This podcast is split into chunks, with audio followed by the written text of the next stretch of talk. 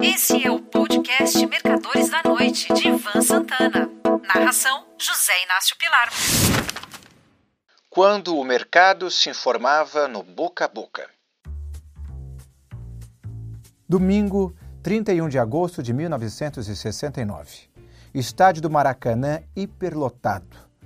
Com a maior plateia de um jogo de futebol em todo o mundo em todos os tempos, 183.381 pagantes, fora os convidados especiais e caronas, o Brasil enfrentava o Paraguai pelas eliminatórias da Copa do Mundo do ano seguinte, no México.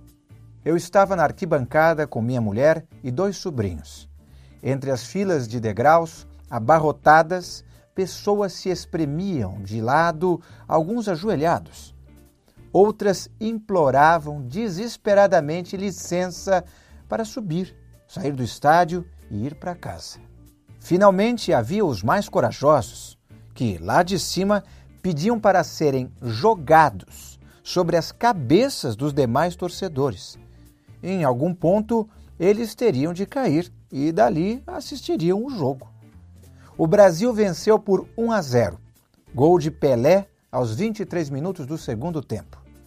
De repente, começou a se espalhar pelas arquibancadas um boato do qual ninguém sabia a origem, dando conta que o presidente da República, general Arthur da Costa e Silva, havia morrido.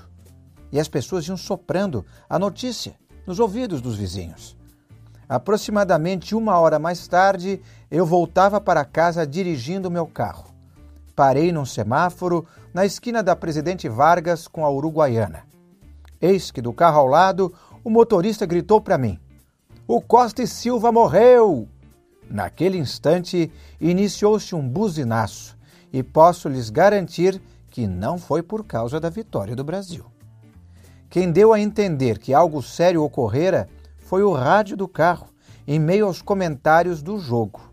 Entrou a vinheta de edição extraordinária com a seguinte notícia: o vice-presidente Pedro Aleixo acaba de desembarcar em Belo Horizonte. Por que diabos eles diriam isso? Se a história do Costa e Silva fosse real, mais tarde se soube que ele não morrera, sofrera um AVC gravíssimo, e Pedro Aleixo fosse assumir a presidência, o que nunca aconteceu, ele estaria desembarcando em Brasília e não em BH. Nos dias que se seguiram, o governo não teve como não revelar a doença do presidente. Disseram mais: Pedro Aleixo não assumiria. O substituto de Costa e Silva seria um general, a ser definido pelos quartéis. Havia dois candidatos: o general Emílio Garrastazo Médici, de quatro estrelas, general de exército, e o também general, só que de divisão, três estrelas, Afonso Augusto de Albuquerque Lima, de viés nacionalista e o preferido da tropa. Pragmático como sempre, o mercado de ações ignorou o, digamos, descomissionamento de Pedro Aleixo e optou por Médici.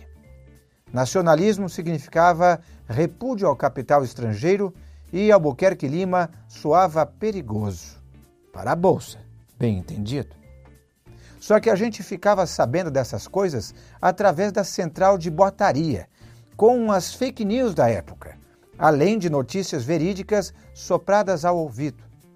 Havia uma exceção, o The New York Times. Só que esse chegava às bancas com 48 horas de atraso.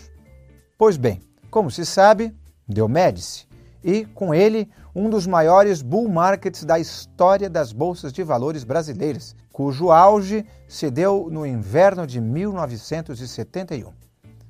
Poucos dias depois do AVC de Costa e Silva, eu, que na época era operador de pregão na Bolsa do Rio, aproveitei o intervalo entre as sessões da manhã e da tarde e fui almoçar no restaurante Adegão Português, no campo de São Cristóvão, a menos de meia hora do centro.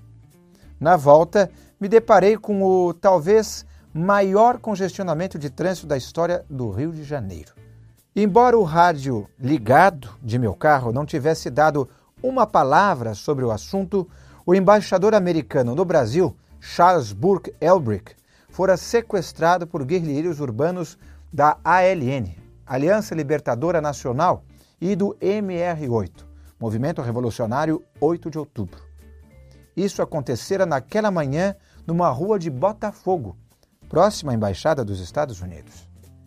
Imediatamente, a polícia e as demais forças de segurança montaram pontos de bloqueio em todos os bairros, revistando minuciosamente cada carro que passava. Tentando fugir do congestionamento, entrei na rua onde funcionava o Baixo Meretrício do Mangue. E foi lá que fiquei sabendo, através do ocupante de outro carro, que o embaixador americano fora sequestrado e que a polícia e o exército estavam tentando encontrá-lo. Como naquela época não havia celulares, não fiz cerimônia. Entrei num dos bordéis, a gente usava outro nome para essas casas, e pedi a cafetina para usar o telefone. Ela me cobrou uma fortuna, que achei de graça, e pude usar o aparelho da casa que ficava preso numa parede junto à escada que dava para os quartos. Falei com um dos operadores de pregão e, assim, pude zerar minha posição em ações antes da maioria das corretoras. Quando cheguei ao centro, o mercado já havia fechado.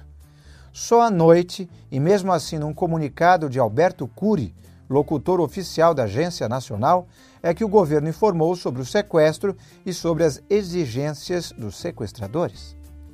Ao contrário da parafernália que a gente usa hoje no mercado, era desse boca a boca que nós nos informávamos do noticiário. Saudações a todas as mães e minhas ouvintes. Você ouviu Mercadores da Noite de Ivan Santana. Narração: José Inácio Pilar.